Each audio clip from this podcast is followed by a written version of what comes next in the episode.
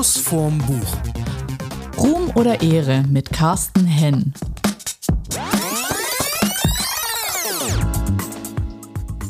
Hallo zusammen, eine neue Folge von Schuss vorm Buch und wir haben heute wieder einen Gast dabei. Ich sage einfach mal, wenn ich damals äh, im Berufsinformationszentrum ähm, gesagt hätte, ich möchte gerne einen Weinberg an der Mosel, Hühner und Bienen halten, Weinbau studieren und einer der renommiertesten Restaurantkritiker Deutschlands werden, dann hätte mir das unglaublich Spaß gemacht, aber ich glaube, die Dame im Bitz hätte mich nur sehr komisch angeguckt. Aber unser heutiger Gast ist all dies. Und ich finde, äh, das klingt alles so, als hätte Carsten Sebastian Henn im Leben alles richtig gemacht, oder Chef? Auf jeden Fall. Ist das so, Carsten? Hast du alles richtig gemacht? Also wenn du meinen Bauchumfang anguckst, dann nicht. Aber äh, ja, ich habe natürlich tatsächlich meine, meine Träume zum Beruf gemacht ähm, und alle meine Leidenschaften äh, umgesetzt. Man muss da allerdings vorsichtig sein. Also wenn man seine sein Hobby zum Beruf macht, kann es immer sein, dass, dass so das Hobby dabei kaputt geht. Ne? Das, was einen eigentlich fasziniert hat. Man muss immer sehr, sehr genau auf die Balance gucken. Als Weinjournalist war es mal so, dass ich in der Hochphase ja 3000 Weine im Jahr verkostet habe und irgendwann keine Lust mehr hatte, Wein zu trinken. Ja, und dann habe ich gedacht, das, das kann es ja nicht sein. Also ich mache das ja, weil ich, weil ich Wein grandios finde und ich finde auch, dass man das in den Texten merken muss. Und wenn man dann plötzlich so eine Distanz hat, weil es so Arbeit wird, dann, dann sollte man zurückschrauben. Und das ist eigentlich bei all diesen Bereichen so. Man muss gucken, äh, dass man weiterhin den, die, die Freude daran hat und die Begeisterung. Und dann ist es echt ein wahr gewordener Traum. Krass. Und dann, also wir haben dich ja jetzt nicht in, in unseren Podcast eingeladen, weil du äh, Weintrinker und Tester bist, sondern vor allem, weil dir ja anscheinend mit den ganzen Sachen, die ich gerade genannt habe, auch noch langweilig geworden ist und du angefangen hast, Bücher zu schreiben. Und jetzt verrate ich mal was ähm, für alle unsere Hörer.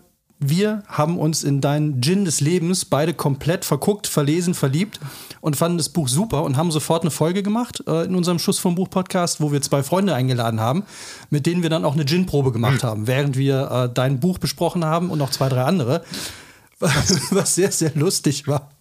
Und nach einer Stunde haben wir dann auch abgebrochen, weil dann war irgendwann, äh, wurde es gefährlich. Ähm, aber als dann jetzt noch die äh, Rum und Ehre, nee, Rum oder Ehre rauskam und der Buchspazierer und alle Bücher, ähm, ich, ich sag's einfach mal so, ich hatte das Gefühl, das sind Bücher wie gute Freunde. Und das passiert mir total selten, dass ich dieses Gefühl habe, ich fange an zu lesen. Ich habe jetzt mhm. Rum und Ehre tatsächlich auch an einem Tag durchgelesen. Wow. Weil es, äh, ja, ich konnte es nicht mehr weglegen. Es war tatsächlich dieses so, ich habe mich dann auf den Balkon gesetzt und ich hatte allerdings, muss ich ehrlich sagen, bei Rum und Ehre die ganze Zeit das Bedürfnis, dringend irgendwann Alkohol zu trinken. Weil es einfach so schön ist. Jetzt verrat doch mal einmal ganz kurz, nur, nur am Anfang, wieso bist du jetzt auch noch zum Buchschreiben, zum Autor von Kriminalromanen geworden?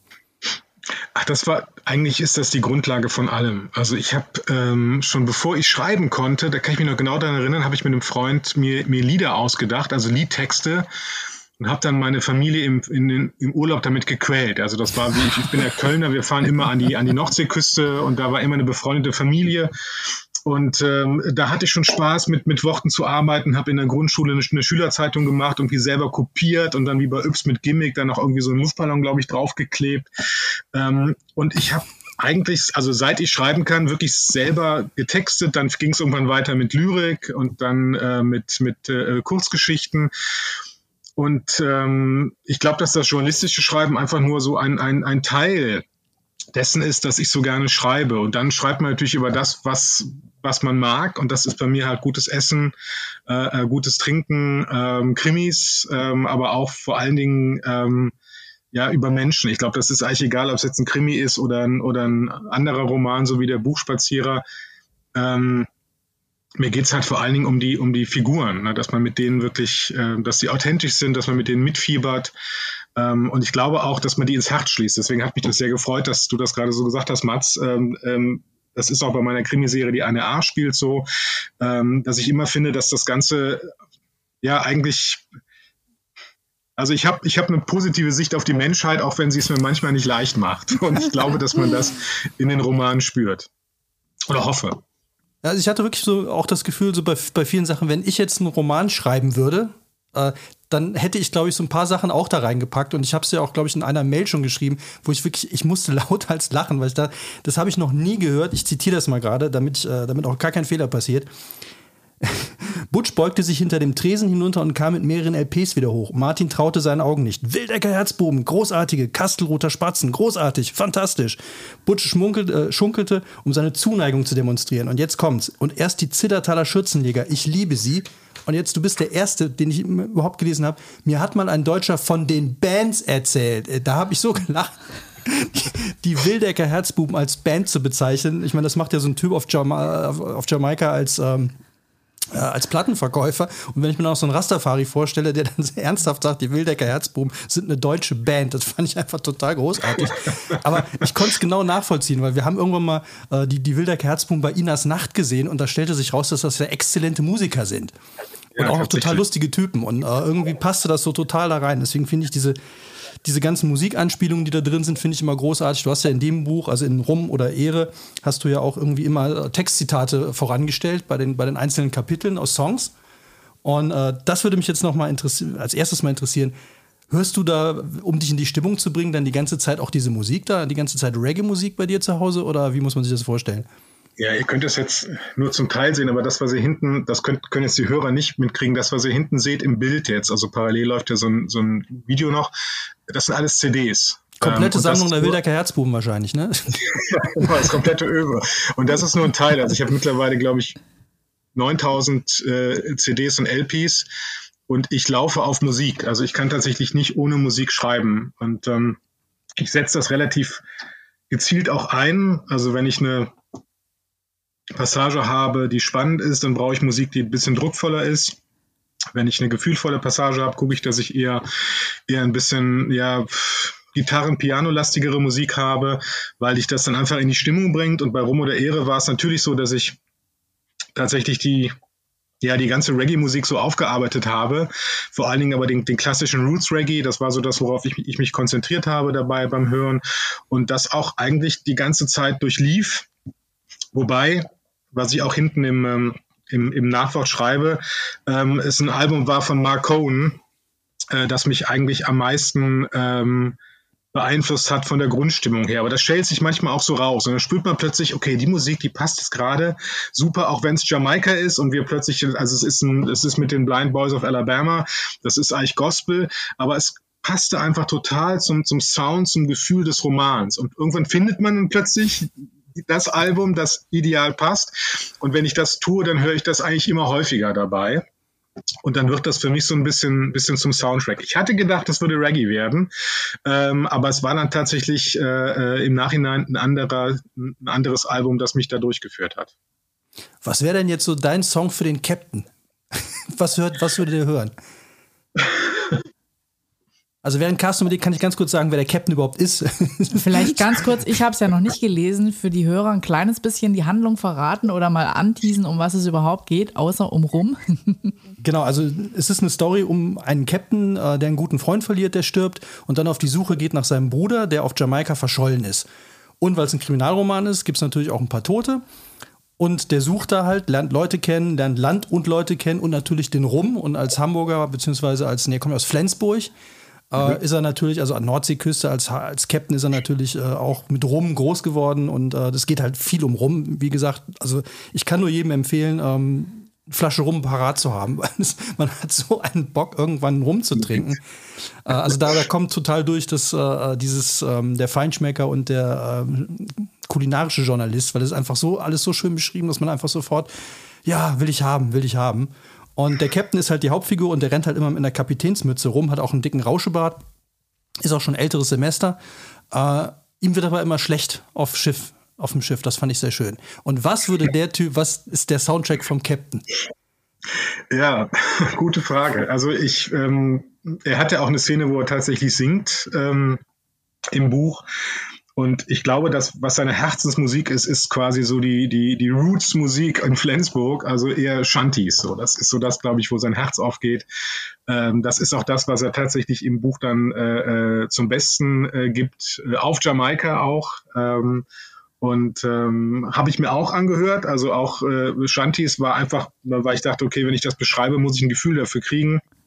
Ähm, das muss auch nicht immer meine Musik sein, wenn ich das beschreibe. Also, weil du eben Wildecker Herzbuben und so sagtest, das tatsächlich steht nicht hinter mir. Ähm, ähm, aber ich kenne das natürlich, klar. Wir sind, sind da groß geworden äh, damit. Aber ich glaube, der Captain wenn er frei wählen kann, dann würde er Shanties wählen, aber er hat ja tatsächlich Englisch gelernt durch die äh, ähm, Reggae-Platten seines Bruders. Also er hat die auch sehr oft gehört. Hat, es gibt ja so ein Greatest Hits äh, äh, das hat er immer laufen gehabt. Deswegen hat er auch Englisch mit einem jamaikanischen Akzent. Ähm, und ich glaube, er mag Reggae auch sehr, sehr gerne, aber eher so den laid-back, ruhigen, klassischen Reggae. Wenn das zu schnell wird, dann ist das nicht sein, sein Ding. Er ist selber auch eher sehr, sehr gechillt.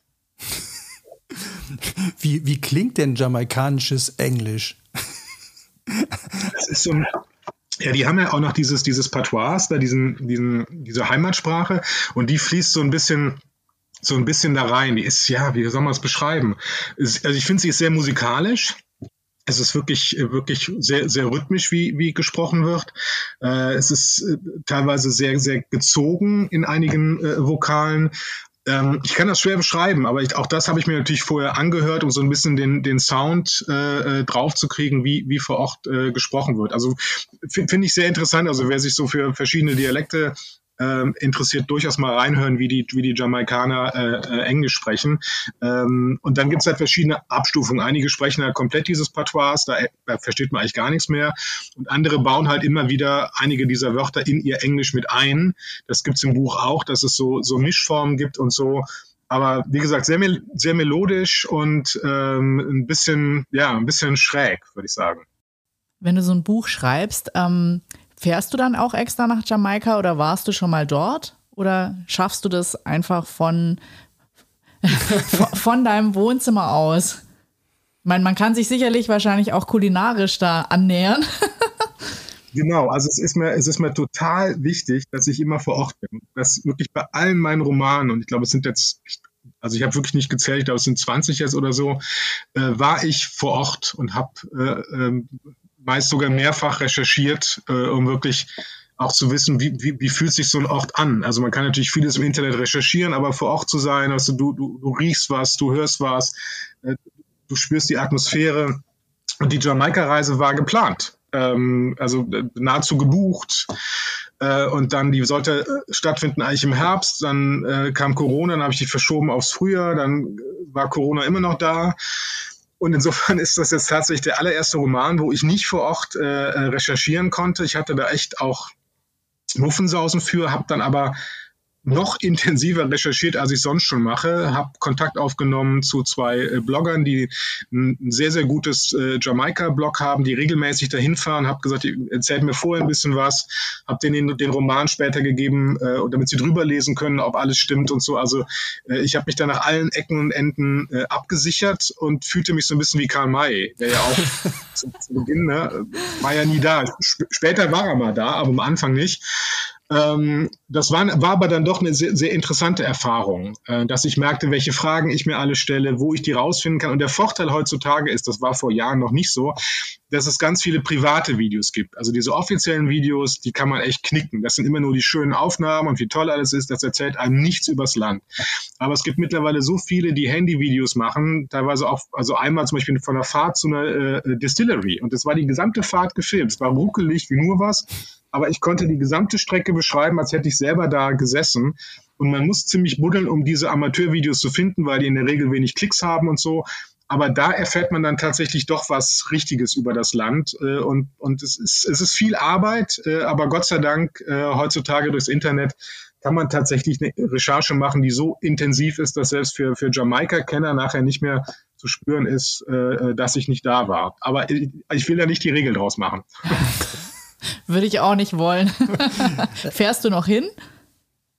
Ist, ist, ist geplant, aber zurzeit, jetzt ist gerade Jamaika, darf man wieder nicht hin, also wer weiß, aber irgendwann möchte ich dahin, um zu gucken, ob ich das auch wirklich so geschrieben habe, wie es ist. Das juckt mich schon. Also ich fand die ganze Zeit, man, ähm, ich konnte mir das super vorstellen und äh, es klang irgendwie für mich auch nach Jamaika. Also es fand ja, aber das finde ich macht immer ähm, also wenn du sagst, das finde ich dann total passend, wenn du sagst, du hörst die Musik, wenn du schreibst, du brauchst dann halt irgendwie ein bisschen Spannungsmusik, wenn es spannend wird und so weiter. Ich habe immer die ganze Zeit, dadurch, dass du diese kurzen Zitate, also diese Songzitate kurz vorangestellt hast, hatte ich immer die ganze Zeit Reggae im Ohr.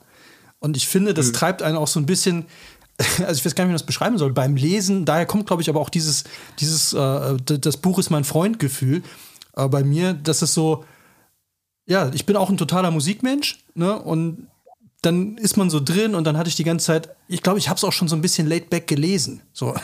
Ja, so immer so ein bisschen, super, ja. ja. okay, ja, ey, jetzt ist er tot, verdammt, aber gut, okay, es muss ja, es ist ein Kriminalroman, okay, so, und dann, das kommt irgendwie, und wenn dann diese Figuren da auftauchen, deswegen wird es halt noch mal absurder, wenn dann so ein, so ein Butch da auf einmal in den Plattenladen in Jamaika, der normalerweise irgendwie den übelsten Root-Stuff, die seltensten Singles da irgendwie verkauft, dann so, ey, will der Gerzbuben und macht dann auch noch ein Mixtape für den Typen, wo ich mich echt, das fand ich großartig, weil das Mixtape, was der nachher im Auto hört, das ist so ungefähr eins zu eins das Zeug, was mein Vater früher im Auto auf Urlaubsreisen gehört hat. Und ich dachte, nein!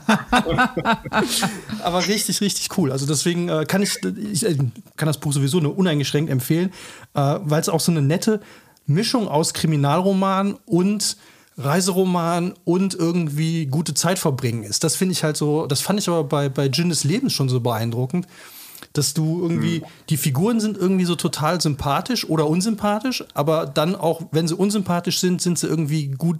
Also ich verstehe das, warum der Typ, also auch der eine in Distillery, warum der halt ein Arsch mhm. ist. So, ne? Den hat man mhm. irgendwie so direkt, denkt man so, du bist aber keiner von uns, ey, geh weg, ey, und so.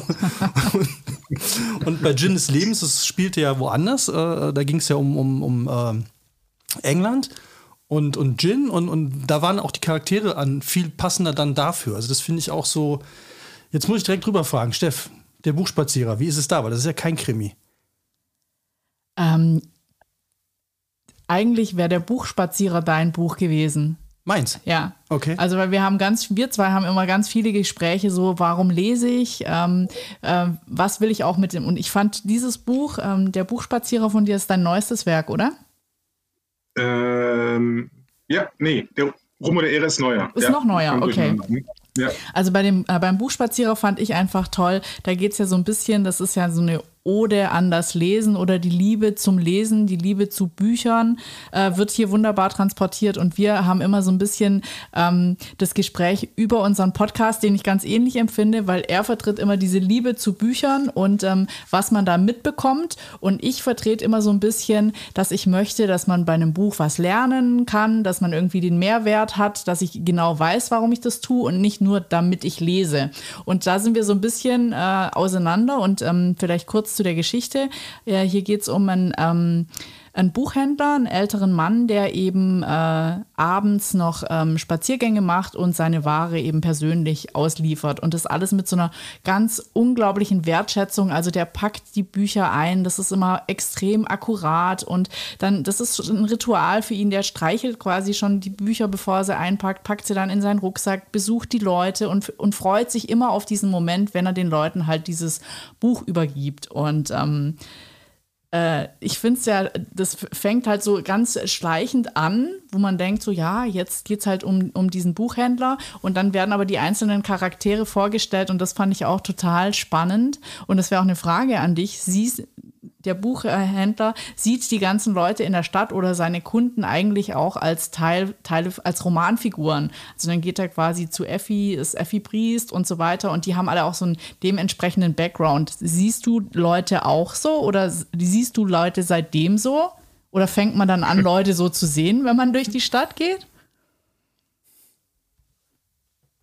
Ich glaube, ja, zum, zum gewissen Teil schon. Also es gibt, gibt äh, Freunde und, und, und Verwandte und Bekannte, die mich sehr, sehr stark an Romanfiguren erinnern.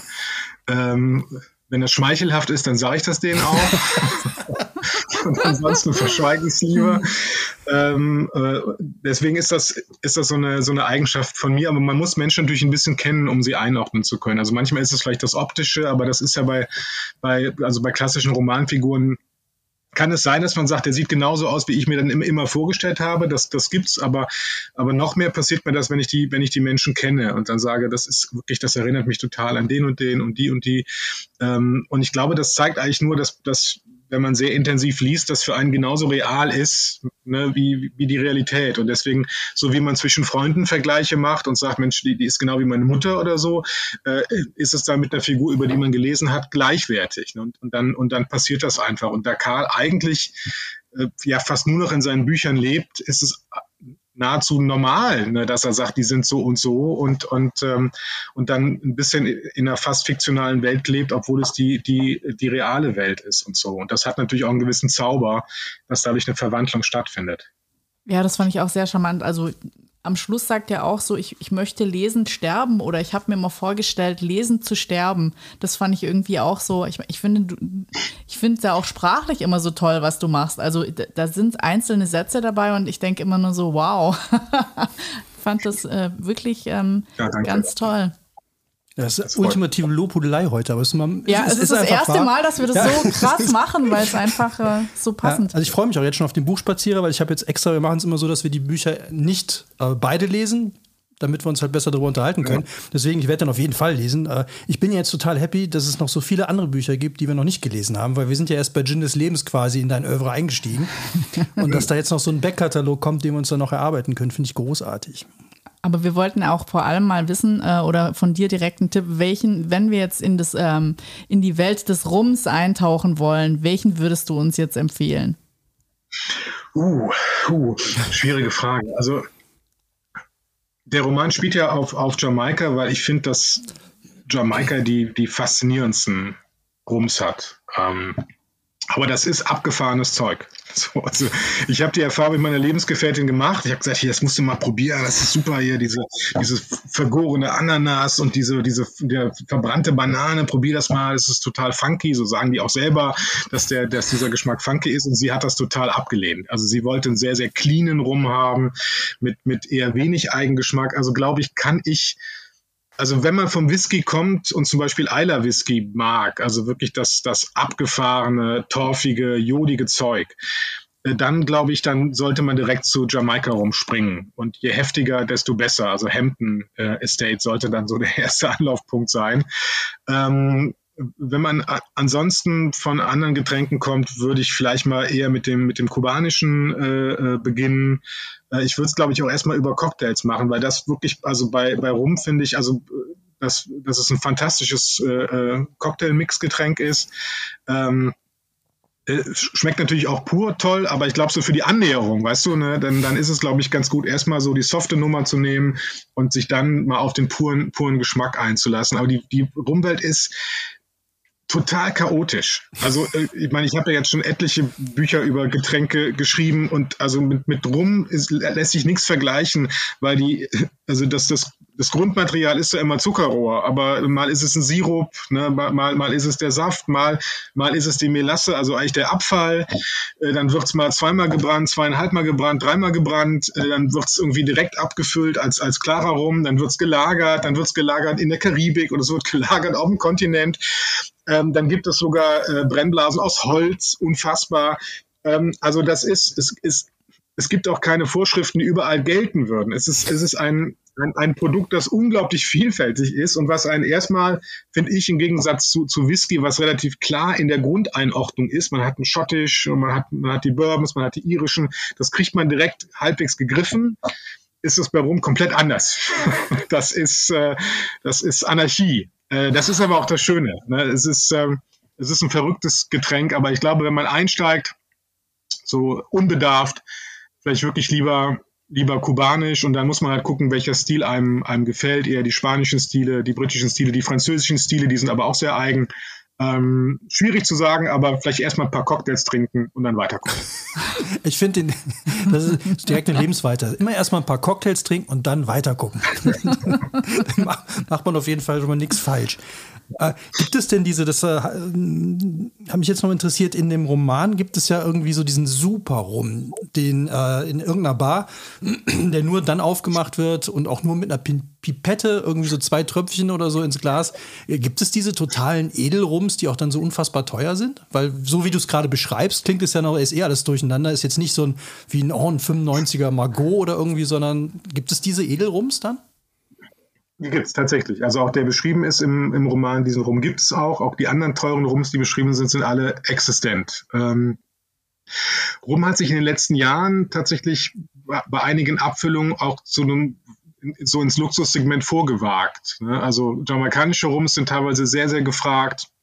Dann gibt es halt ein paar Distilleries, die existieren nicht mehr, also nicht in Jama auch auf Jamaika, aber auch woanders. Und wenn eine Distillery nicht mehr existiert, dann steigen die Preise auch in der Regel, wenn es eine gute Distillery war. Ähm, und es hat sich so ein, ja, so ein, so ein Spekulationsmarkt gebildet. Ähm, aber der Rum, den du jetzt beschreibst, ist also aktuell so die, die Ikone ähm, äh, des jamaikanischen Rums. Deswegen dachte ich auch, ich will den, will den da reinbringen. Ähm, und ähm, ja, ist auch eine meiner Lieblingsszenen, glaube ich, im, im Roman. Ja, vor allem, dass der arme Kerl dafür singen muss, finde ich ja schon wieder. Ja, gut, da muss er halt durch. Ne? ich finde es ja immer, immer schön, du hast das ja eben schon angesprochen mit dem Butch, der, der dann äh, ja, deutsche Volksmusik toll findet und so. Ich finde, wir, wir Menschen sind alle widersprüchlich. Ähm, und wenn Menschen Widerspruch haben, erst dann werden die eigentlich authentisch. Wenn du eine Figur hast, wo alles zusammenpasst, ne, der Musikgeschmack und das Auto und wie derjenige wohnt und so, dann mag das in der Konstruktion eines Romans erstmal schlüssig wirken, aber so sind wir nicht. Das ist eben, das ist totaler Blödsinn. Wir haben alle Brüche bei uns und die machen uns menschlich, die machen uns auch interessant. Und deswegen ist das so, dass viele meiner Figuren, nicht alle, weil ich will das auch nicht erzwingen, es muss sich auch richtig anfühlen, dann einen Bruch haben und, und durch den Bruch werden die lebendig. Ja, und das, äh, das ist, mir, ist mir total wichtig, dass ich da keine Scheuklappen habe. Und dann passieren eben solche Sachen wie mit Butch. Oder es passieren Sachen wie, dass der Captain eben äh, nicht gerne Boot fährt und Fisch mag er auch nicht so unbedingt, obwohl das genau das Image ist, das man hätte, wenn man ihn sieht. Aber so ist es halt. Ne? So, so sind wir, so ist das Leben. Und selbst wenn man einen Roman schreibt, der, der humoristische äh, Züge hat, müssen die Figuren halt trotzdem leben. Ne? Sonst funktioniert es nicht. Ja, ich hatte mal das äh, schlimme Erlebnis und auch das kam dann im Roman. Ich verrate jetzt nicht zu viel. Äh, ich sage, ich hatte mal das unglaubliche Glück, in einen Petersfisch reinzupacken. Oh, shit. Oh, wow.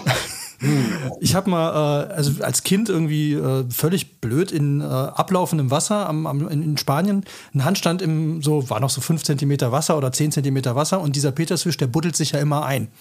Und dann habe ich mhm. genau auf dem mit der Hand einen Handstand gemacht und das hat erstmal unfassbar wehgetan in dem Moment. Und dann, äh, das lähmt ja irgendwie dann wirklich die Hand und mhm. schmerzt, aber auch gleichzeitig noch. Und dann bin ich zu so einem, äh, zu dem, zu dem äh, äh, Beach Guide da gegangen und äh, die haben da so ein rote Hilfe, äh, rotes Kreuzzelt ist übertrieben, da war irgendwie so ein Typ halt. Und er hat dann ein Messer genommen und wollte mir jetzt die, äh, das war halt so am Daumengelenk, wollte das aufschneiden und rausquetschen. Und in dem Moment kam mein Vater, hat das gesehen, so nein, no, und dann hat mich da weggezogen, dann sind wir ins Krankenhaus und dann haben die mir wirklich eine Spritze verpasst. Und ich hatte irgendwie den halben Tag, war die gesamte Hand gelähmt. Und das war jetzt wirklich nur eine Sekunde kurz in diesen Fisch reingepackt und äh, da möchte ich mir gar nicht vorstellen, was man mit dem äh, noch alles Schlimmes anstellen kann, aber du hast das ja äh, gemacht. Aber wie bist du auf den gekommen?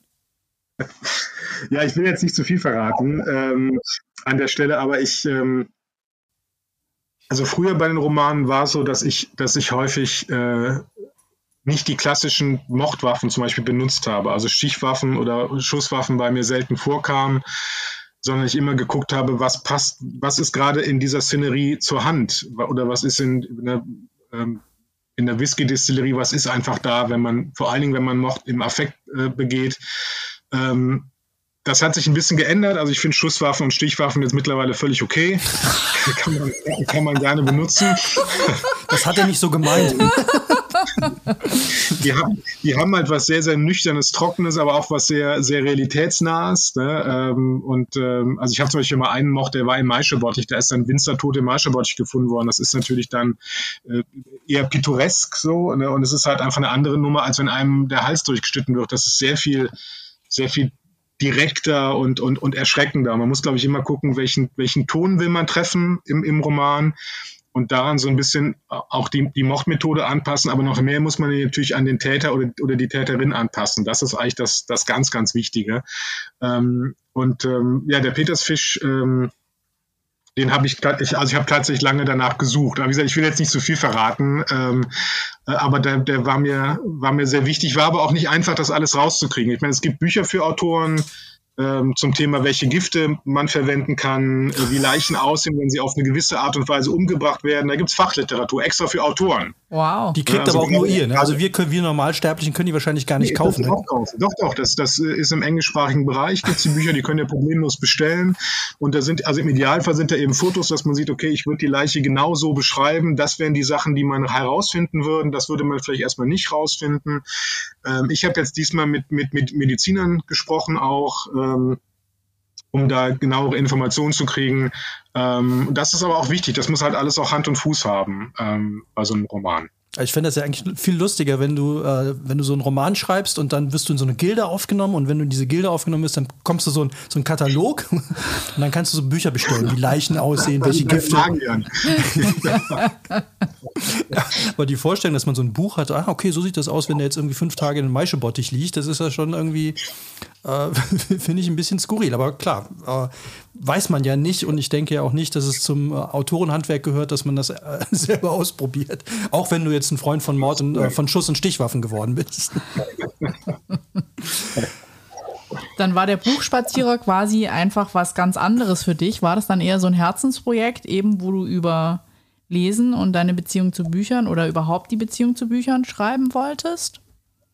Ja, ja, das ist auch ein Buch, das ich lange mit mir rumgetragen habe. Also die Idee für diesen also mir hat eine Bekannte erzählt von einem, von einem Buchhändler, der tatsächlich nach dem regulären Schluss die Bücher zu Fuß austrägt in einem gewissen Gebiet um die Buchhandlung. Und ich fand diese, dieses Bild von Anfang an so wunderschön, weil es so, so komplett aus unserer Zeit fällt, dass man zu Fuß die Sachen bringt und auch noch Bücher. Also es war, das hat direkt verfangen und ich dachte, ich will da was drüber schreiben. Aber dann war die Geschichte, die war nicht da. Und ich wusste, ich muss hierfür, das ist wertvoll. Das kam mir vor wie so eine kleine Perle, die ich gefunden habe. Ich muss die richtige, die richtige Geschichte finden. Ich musste dem Ganzen Zeit lassen. Ähm, und das waren wirklich also mehrere Jahre. Und irgendwann tauchte dann Shasha auf. Das ist die andere Hauptfigur. Das ist ein kleines neunjähriges Mädchen, die das, die dann seine Welt in, in Unordnung bringt oder vielleicht auch in Ordnung. Das würde ich jetzt mal offen lassen. Ähm, und dann waren mit einmal alle Figuren da. Also ab dem Moment, wo Shasha da war, war das wie eine Explosion. Zack, stand dann der Roman da. Ähm, dann habe ich noch lange nach der Erzählstimme gesucht. Ähm, aber das war mir extrem wertvoll, das Buch. Es war auch ein Wagnis. Ne? Also als Krimi-Autor sich mit einem anderen Buch nach vorne zu trauen, ist immer schwierig.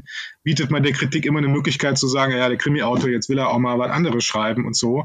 Aber ne, ich habe ja auch schon anderes geschrieben. Ich habe mehrere äh, Liebeskomödien geschrieben, äh, ein, ein, ein Liebesroman, Querstrich Drama habe ich auch schon geschrieben. Ähm, also ich würde mich selber auch nicht als zentral Krimi-Autor sehen, sondern einfach als Autor. Also das Genre ist, also ich bin einfach gerne mit, mit Sprache unterwegs. Und der Buchspazierer war, war, war, was, war was ganz Besonderes, auch weil er ein Wagnis war, weil es so lange äh, diese, diese Zeit vorher gab, weil die Figuren auch mit sehr engen Verwandten zu tun haben. Also der Vater ist, ist äh, also der Vater sage ich schon, der Karl ist sehr angelehnt an meinen Vater, der auch ein Buchverrückter ist, eigentlich innerhalb eines Hauses lebt, wo nur Bücher sind. Das ist wirklich unvorstellbar. Es gibt einen Raum, da kommt er kaum noch durch. ähm, und das Mädchen ist natürlich angelehnt an meine eigene Tochter, die jetzt mittlerweile 15 ist und ein Teenager, aber äh, ich weiß noch, wie die war, als sie, als sie neun war, äh, wobei die Shasha so ein Amalgam ist. Also die, die, meine, meine Tochter ist, ist zu Hause extrem frech und wild. Äh, aber in der Schule sagt mir die Lehrer immer, also sie haben ja eine brave Tochter, die ist ja so still und man hört die ja kaum und so schüchtern und so. Und, und, und Shasha ist beides. Also sie ist eigentlich so die, das ist eigentlich meine, meine komplette Tochter. Und da man dann, obwohl die Figuren sich immer fortbewegen von diesen Ursprungsideen, also sie haben natürlich jetzt nichts mehr mit den beiden zu tun, aber ich glaube, so die Liebe, die ich für beide empfinde, die hat, hat sich dann auf die Figuren äh, äh übertragen. Und ähm, ich glaube, auch das ist ein Grund dafür, dass der, dass der Buchspazierer mir besonders am, am, äh, am Herzen liegt und so. Ähm, und es ist halt auch ein anderes, eine andere Art. Also ein Krimi ist immer ein Spiel mit dem Leser, finde ich. Also gerade bei den klassischen Whodunits. Ich muss ja immer überlegen, was denkt die Leserin, der Leser jetzt, wer der Täter sein könnte dann muss ich falsche Spuren auslegen. Das heißt, ich, ich bin immer in diesem, in diesem Spiel. Das ist immer, also, und bei einem Roman wie Buchspazierer ist es nicht so, weil ich, ich muss keine falschen Fährten legen. Ich gucken, kann eher gucken, dass ich die Figuren sich, sich äh, entwickeln lassen kann und muss darauf nicht achten. Ähm, Natürlich ist das jetzt nicht, nicht so komplett schwarz-weiß. Also auch bei einem Buch wie, wie Rum oder Ehre muss man gucken, dass die Figuren sich, sich entwickeln. Man muss den zuhören. Also ich mache immer vorher ein Plotting, aber wenn ich merke, die Figuren wollen das nicht mehr, dann mache ich das auch nicht. Ne? Dann muss ich die, dann muss ich die freigeben. Die müssen, die müssen sich bewegen können. Der Roman muss sich noch entwickeln können. Das ist ganz wichtig. Der muss atmen. Ähm, aber es war, war eine andere Schreiberfahrung und äh, ja, ich bin sehr froh, dass ich das Buch äh, geschrieben habe, hat mir, hat mir auch sehr viel gegeben. Also ich finde ja tatsächlich, ähm, dass, also mir kommen die, die Gin des Lebens und Rum oder ihre Bücher, so richtig als Krimi empfinde ich die gar nicht. Also ich, äh, das ist eher so eine total schöne Geschichte, in die man sich so reinfallen lassen kann und die einen so mitnimmt. Also gerade Rum und oder Ehre, weil ich wegen diesem Jamaika-Feeling die ganze Zeit.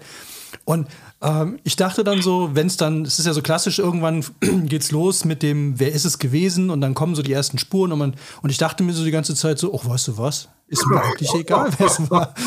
Von mir aus kann das jetzt noch stundenlang so weitergehen und die brauchen auch gar keinen finden, bis es dann natürlich an Dramatik zunimmt und dann irgendwann so, dann will man es ja doch wissen. Und da sind natürlich ein paar fiese Spuren mhm. dabei.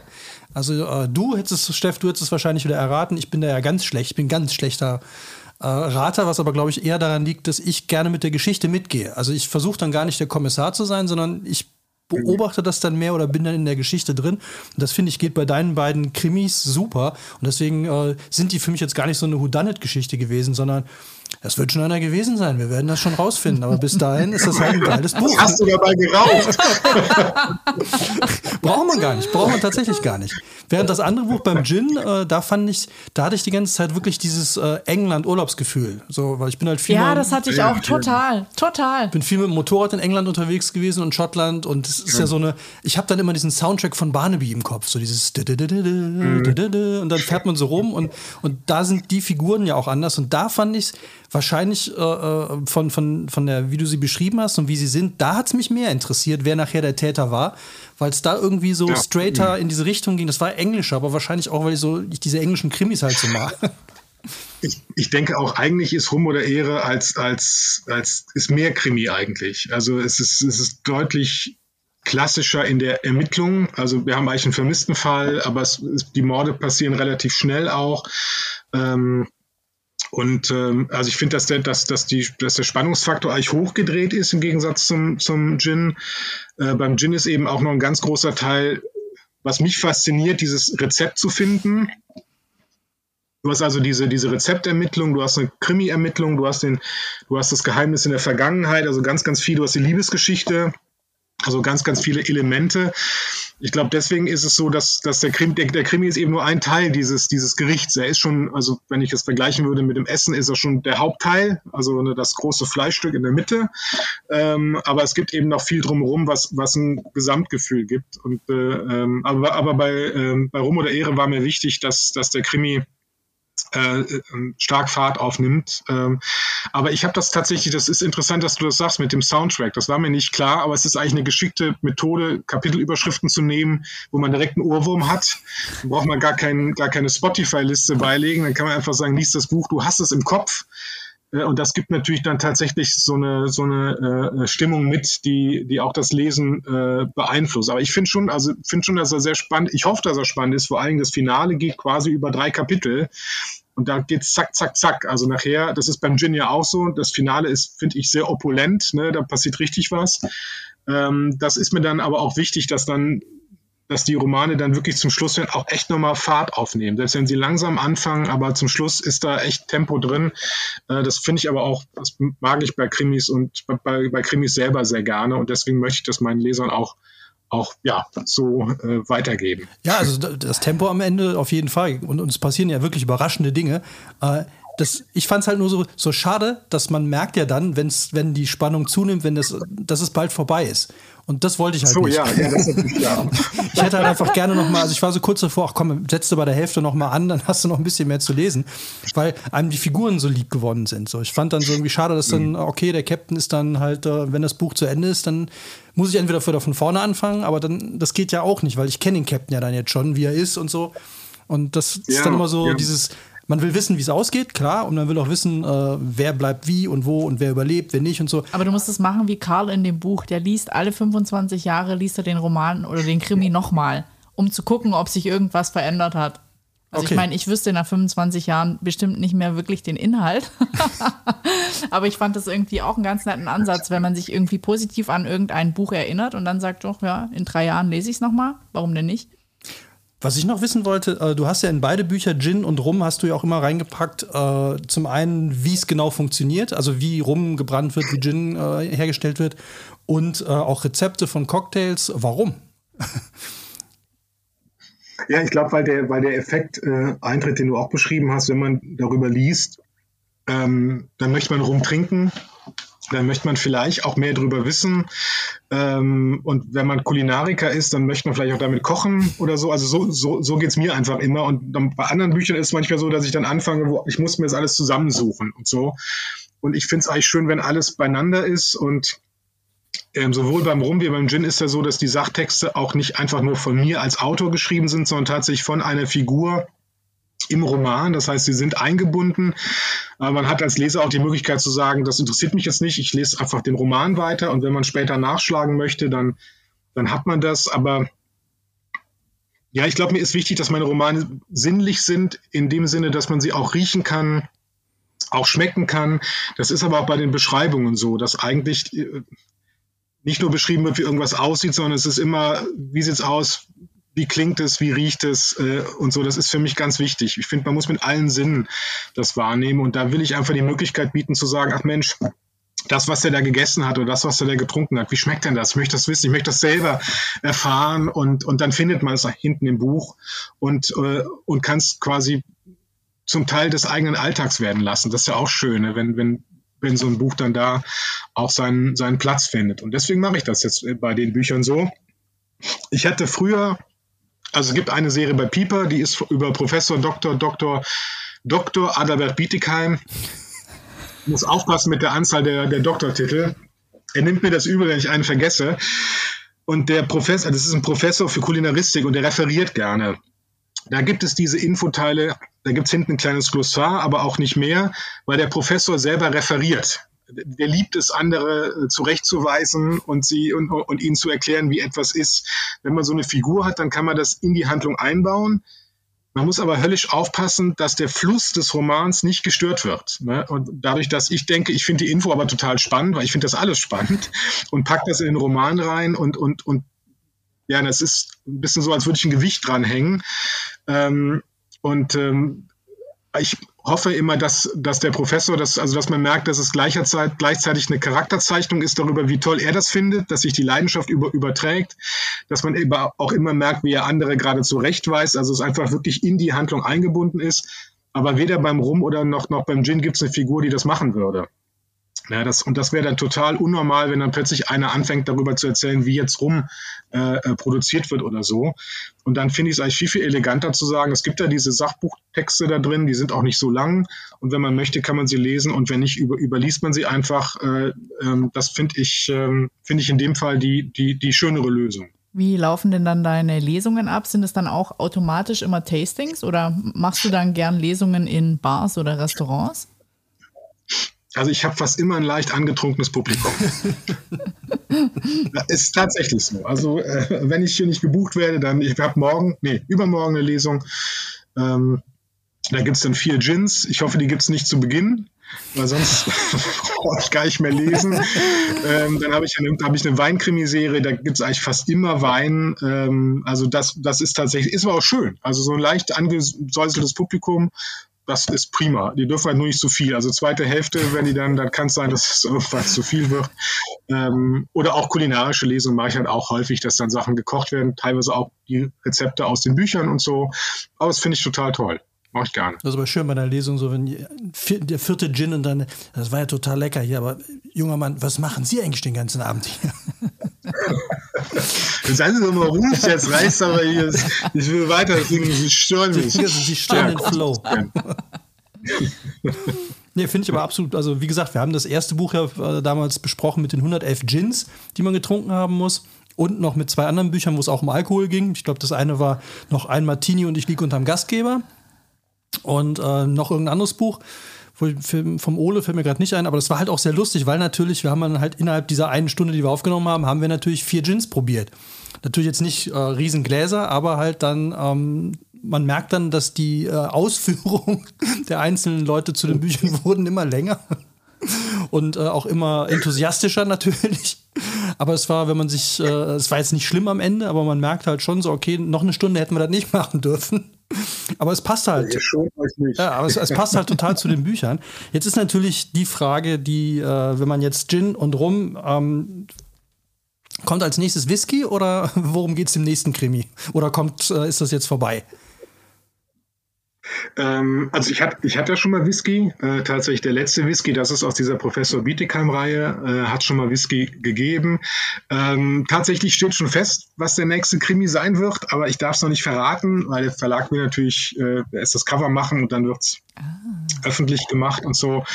Äh, ich schreibe aber gerade äh, an den Nachfolgeband des Buchspazierers, wobei man jetzt, also das ist, es sind andere Figuren, es ist keine Fortsetzung äh, dieses, dieses Romans. Es geht eher darum, dass es stilistisch äh, äh, in die Richtung geht. So, da sitze ich auch gerade dran. Ich habe gerade geschrieben, wenn wir fertig sind, setze ich mich wieder ran. Also ich, wenn ich schreibe, schreibe ich jeden Tag. Ich muss einfach immer gucken, dass ich, ich komme mir vor wie so ein Jongleur, der die Bälle niemals fallen lassen darf. Und ähm, äh, das wird im nächsten Jahr im März wird das, wird das Buch ähm, erscheinen. Äh, wird, aber was, was ich vielleicht schon verraten kann, ist, der, der Buchspazierer ist ja, ist ja nicht kulinarisch, also, also nur sehr, also wirklich also minimal nur. Äh, der nächste Roman wird, wird deutlich kulinarischer werden.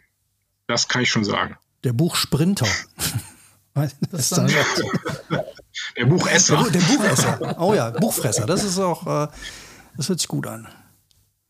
Schreibst du dann so ein, ein Buch im Jahr oder du hast schon eine hohe Taktung, oder?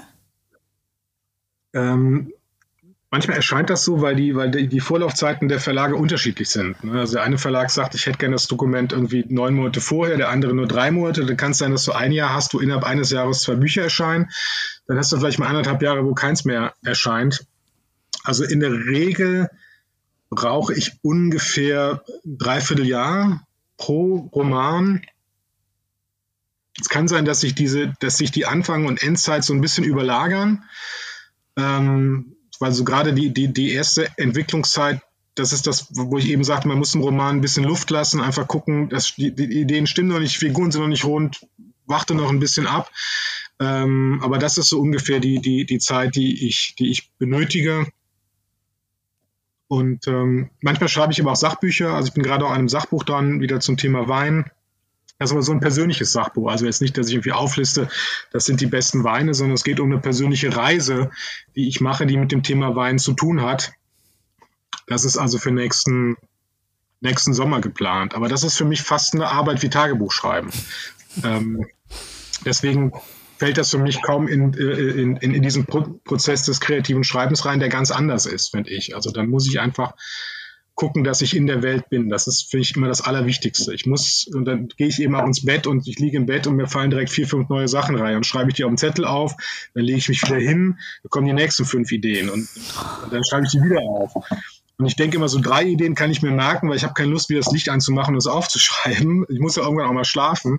Aber dann bewegt sich der Roman quasi die ganze Zeit mit mir mit. Also der ist immer da und es kann immer sein, dass irgendeine Sache, die ich sehe, höre, so, so in, in den Roman reinfließt. Und das ist auch, das will ich dann auch haben. So, ich möchte dann, dass in der Zeit dieser, dieser Roman dann wirklich ungestört ist und ich da komplett mich, mich drauf konzentrieren kann. Das finde ich, finde ich total wichtig. Das, dann macht es auch besonders viel Freude. Also man, man lebt in der Zeit mehr oder weniger in, in diesem Buch mit.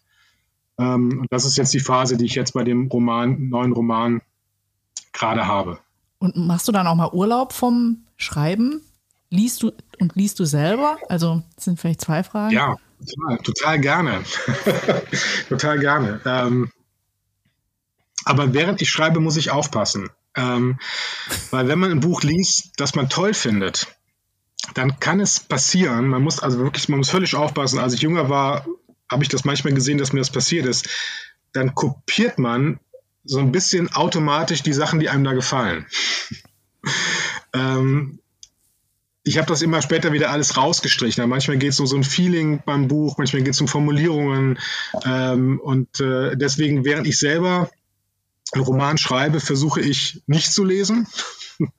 Höchstens Sachbücher, das geht, das beeinflusst mich nicht. Äh, und wenn ich dann fertig bin, kann ich mich wieder in, in andere Romane stürzen auch aus allen möglichen Genres. Also ich lese komplett durch alle Genres, weil häufig sind es ganz andere Genres, die einen inspirieren und gar nicht dann die eigenen. Ähm, aber ja, ich finde, wer schreibt, der muss viel schreiben, viel lesen. Das ist eigentlich das, das Wichtigste. Und äh, ich liebe das ja auch. Ich muss, muss mich dazu ja nicht zwingen. Ich freue mich ja immer, wenn ich Zeit habe ein Buch. Ich frage jetzt nur mal zur Sicherheit. Also dein Tag hat auch nur 24 Stunden, ja? Und davon schläfst du auch zwei oder drei. Nee, ich schlafe gar nicht. Ah, das, das, ist, das ist ein guter Trick. Das ist ein guter Trick. Dann, äh Nein, ich schlafe ich, ich schlaf sogar viel. Ich finde Schlafen total wichtig. Also ich bin wirklich, ja, ja, das ist ganz, ganz zentral. Ich, ähm, äh, ja, ich kann es auch nicht sagen, wie es funktioniert. Ähm, ich glaube, manchmal sehen, sehen Aufgaben von außen zeitlich größer aus, als sie eigentlich sind. Äh, und, und häufig liegt es auch daran, dass ich unterschätze, wie viel Arbeit irgendwas ist. das ist so, so die Selbstüberlistung, ja. Also mich interessieren jetzt zum Abschluss, von meinem Abschluss nur noch zwei Dinge. Zum einen, ähm, wenn du einen Reggae-Song raussuchen dürftest, welcher wäre das? Und welches Buch würdest du als dein Lieblingsbuch oder eines deiner Lieblingsbücher unseren Hörern noch mitempfehlen? Oh, ja. Ich glaube, was mir tatsächlich am meisten im Kopf rumgelaufen ist während des Schreibens, weil es diesen leicht kriminellen Aspekt hat, ist tatsächlich I Shop the Sheriff. Ähm, das war, das war so, das, ich habe das nicht gewählt, es ist auch nicht mein, mein, mein Lieblings-Reggae-Song, aber ähm, da geht natürlich viel zusammen. Ne? Und ich habe es ja auch sehr, sehr, also das habe ich ja auch stark eingebaut in den, in, de, in den Roman, in der Szene auch. Ähm, deswegen würde ich, also wenn man das verfilmen würde, würde ich denken, das sollte eigentlich idealerweise der Titelsong sein. Ähm, mein Lieblingsbuch ist, ist, ist äh, von äh, Matt Ruff, Fool on the Hill. Ähm, wunderbarer Roman, der auf drei Ebenen spielt. Ähm, ist schon ein bisschen älter. Ich glaube jetzt bestimmt schon, ich bin schlecht im Schätzen, 15 Jahre her und so. Ähm, aber ich weiß, dass mich wenige Bücher so glücklich gemacht haben, wie dieses Buch zu lesen. Und da ging es mir so, wie du es eben beschrieben hast, dass man die Welt nicht verlassen möchte was ein großes Kompliment ist. Deswegen habe ich mich sehr, sehr darüber gefreut, dass du es gesagt hast. Und bei Matt Ruff ist es so, er hat diese drei verschiedenen Erzählebenen und bei jeder denkt man am Schluss, ach bitte erzähl nur noch diese eine weiter. Und dann, und dann kommt die nächste und dann denkt man, ach bitte lass die andere da sein. Und das macht er das ganze Buch durch. Und das ist, das ist, äh, das ist großartig. Äh, also hat mir, hat mich sehr glücklich gemacht. Und jetzt vor kurzem, also letztes Jahr war es, was man von hier aus sehen kann, was ich fand, was unglaublich elegant ist, äh, klug, äh, berührend ähm, und, äh, und stilistisch ähm, ja, fantastisch äh, äh, geschrieben. Ähm. Also den Song packen wir in unsere Playlist, die wir jetzt seit der letzten Folge haben, weil da hat sich's mal angeboten. Da hatten wir einen Autor zum Thema Beethoven und äh, da packen und seitdem haben wir jetzt auch eine Playlist. Der hat einen Roman über Beethoven geschrieben, also auch ein Kriminalroman. Ja. Ja, ja, der wohnt um die Ecke, der Oliver Buslau ist das gewesen, ne? Ja, genau, ja. Ach, man, man kennt sich. Ja, klar. Ich hätte noch eine abschließende Frage, weil ich das ganz spannend fand. Du hast dir so eine Defi Definition gegeben, was ein gutes Buch für dich ausmacht. Ist das irgendwie auch so ein bisschen deine persönliche Meinung, was ein Buch mitbringen muss? Ich konnte es jetzt vorlesen, vielleicht weißt du es auch. Die Fragestellerin Ursel Schäfer wusste genau, was ein gutes Buch ausmachte. Erstens unterhielt sie ein gutes Buch so sehr, dass sie im Bett lange las, bis ihr die Augen zufielen. Zweitens ließ sie es an mindestens drei, besser vier Stellen weinen. Also muss man weinen? Drittens hat es nicht weniger als 300 Seiten, aber niemals mehr als 380. Und viertens war der Umschlag nicht grün. Jetzt, jetzt, wenn du den Außenumschlag abmachst von ja, dem Buch. Ja, ich hab's gesehen, der ist grün. Siehst du, Deswegen, grün oder? Ja. Also mir, mir, hat mal ein Verleger tatsächlich gesagt, grüne Bücher verkaufen sich nicht. Ähm, das weiß ich noch genau. Ähm, sagte, wir machen keine grünen Bücher. Das, die laufen nicht. Völlig klar. Ähm, ich habe mehrere grüne Bücher geschrieben Extra. und tatsächlich zählen sie zu meinen am besten verkauftesten Büchern. Ähm, meine, meine Lebensgefährtin hat viele Jahre als Buchhändlerin gearbeitet und äh, die hat natürlich immer Geschichten mit nach Hause gebracht, was die Kundinnen und Kunden wollten. Und das, was ich da zusammengefasst habe äh, bei der Osel, ist, ist aus vielen Sachen äh, zusammengebaut, die sie gehört hat. Also und äh, insofern ist das sehr, sehr authentisch, äh, was da steht. Mit meiner Vorstellung hat das nicht unbedingt zu tun. Ich finde, ich bin da sehr offen. Ich, ich, muss nicht bei einem Buch weinen, ich muss nicht bei einem Buch lachen. Äh, es kommt, kommt auf die Geschichte an. Die Geschichte muss mich packen. Das ist ganz einfach, die Figuren müssen mich interessieren. Und dann ist es auch echt egal, was sie machen. Da bin ich dann ganz bei dir, Mats. Da ist es mir dann wahrscheinlich auch egal, ob jetzt ein, äh, äh, wer jetzt der Mörder ist. Es sei denn, es ist für die Figur wichtig. Ne? Dann, dann wird es ja ein persönliches Interesse. Ähm, mir ist auch die Länge eines Romans eigentlich egal. Ähm, das ist alles, das ist alles zweitrangig. Ne? Es, es, muss eine gute Geschichte sein und es müssen müssen Figuren sein, die, die leben und denen ich folgen möchte. Das ist alles. Es hat aber schon sowas mit dem Grünen, das finde ich, das hat sowas Beatles-mäßiges, Beatles-mäßiges, wenn man so sagt, ja, das ist das weiße Album, ja, das ist mein grünes Buch. ja, stimmt, ja. Ja, das war. aber finde ich interessant, grüne Bücher.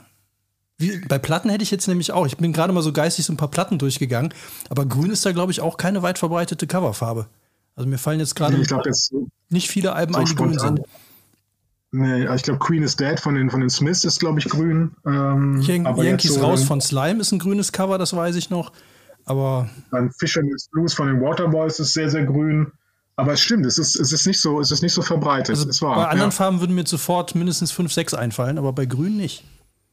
Hm. Wir müssen da mal, wir ja, forschen da mal nach. Ja, da können wir neue Theorien aufstellen zu grünen Büchern. der Martin hat auch ein grünes Album, ja. Mhm. ja. Ja, cool.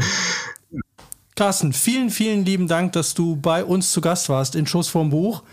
Wir empfehlen allen, die es noch nicht getan haben, auf jeden Fall Rum, Rum, Rum. Ich will immer Ruhm sagen, aber es ist natürlich das genau das, äh, die falsche Werte. Rum oder Ehre.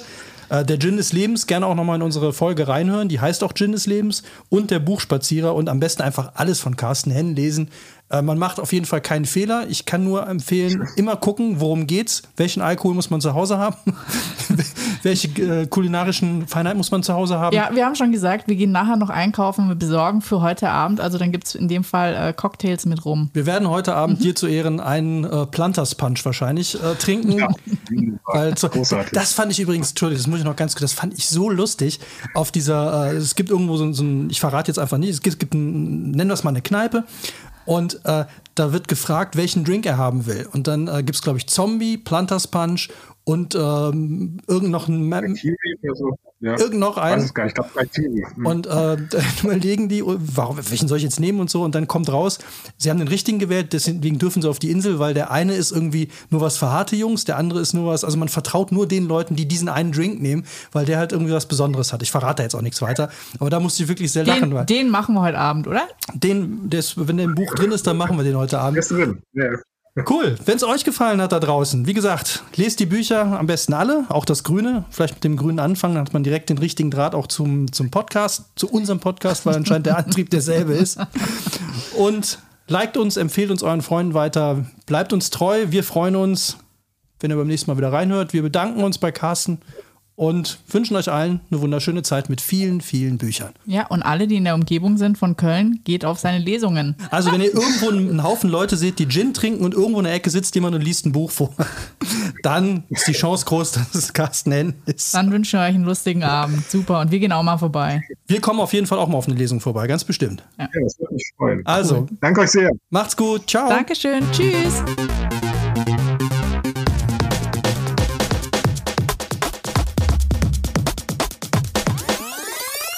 Schuss vorm Buch.